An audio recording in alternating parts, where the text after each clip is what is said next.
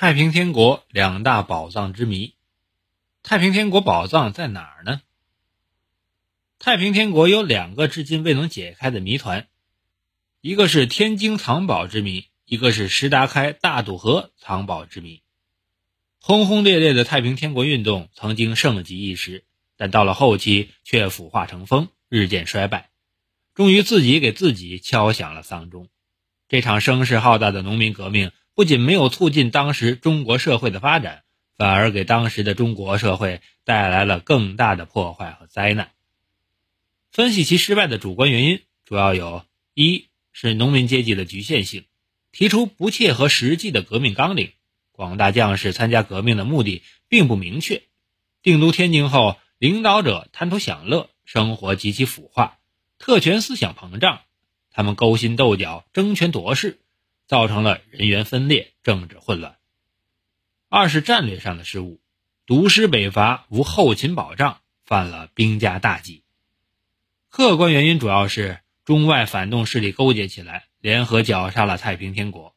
清廷有官军，有强大的地主武装，帝国主义有先进的武器，太平天国很难抵挡，其最终的失败在所难免。一八六四年，太平天国的末日终于来临。首府天津陷落后，湘军如洪水猛兽般的进入天津，地毯式洗掠全城，达三日之久，可称得上是挖地三尺，捞尽了天国首府里所有的福财。因历年以来，中外皆传红逆之富，金银如海，百货充盈。湘军领袖曾国藩与曾国荃弟兄怀疑有更多的财宝窖藏在地下深处，但曾国藩奏报同治皇帝搜查贼赃的情况，却说除了两方伪玉玺和一方金印，别无所获。曾国藩明明白白的上奏，克复老巢而全无货财，顿时物议沸腾，多以其奏为谎言。朝廷对曾国藩还是十分信任的。曾折奏文七日后，便迅速下达一道“理解万岁”的谕批。天津究竟有没有宝藏呢？忠王李秀成被俘后，曾国藩与曾国荃全都审讯过这位太平天国后期的擎天柱，其中有一条问：“城中窖内金银能指出数处否？”李秀成就利用自述来对付曾国藩。他在自述里十分巧妙地做了委婉叙述，然后分别引出国库无存银米，家内无存金银的结论，搪塞了曾国藩。天津城陷时，全城的口号是“伏留半片烂布与腰享用”。太平天国在南京苦心经营了十载，一直就有洪秀全窖藏金银财宝的传说和金银如海之说。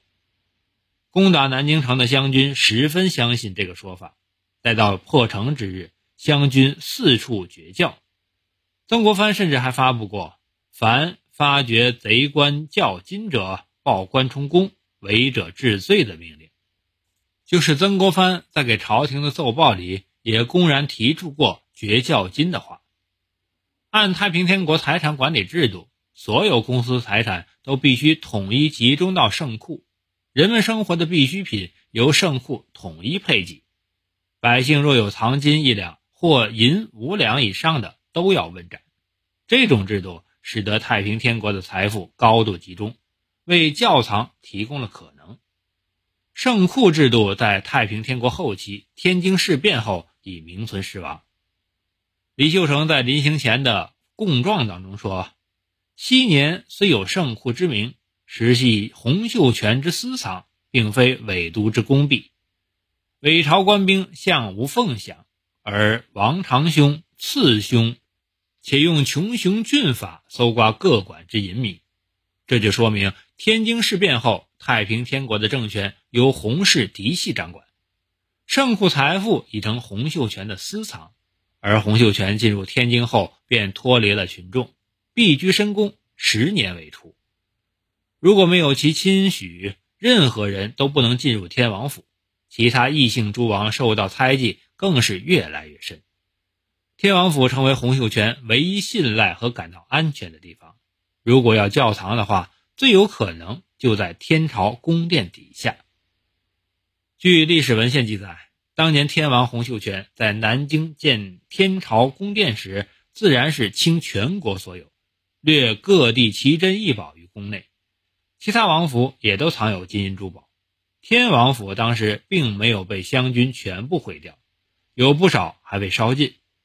当年的核心建筑金龙殿依然存在，百年来从来没有谁对它地下进行过勘察。金龙殿下边到底有些什么？天朝宫殿底下有没有藏金？真是扑朔迷离。到辛亥革命以后，还有军阀想要掘太平天国窖金发财，但不知什么原因，最后并未下手。关于宝藏，有以下两种说法：湘军入城后，曾国荃的部队是最先进入天王府的。相传，曾国荃挖得洪秀全的藏金。而入私囊，为毁灭证据，最终一把大火烧了天朝宫殿。清人有笔记记载，洪秀全的教金中有一个翡翠西瓜，是圆明园中传出来的，上有一裂缝，黑斑如紫，红质如瓤，朗润鲜明，皆是浑然天成。这件宝贝后来居然落在了曾国荃的手中。当年湘军劫掠天王府时，搜查得很仔细。甚至连秘密埋藏在天王府内的洪秀全遗体都被挖了出来，焚尸扬灰，一大批教金怎会发现不了呢？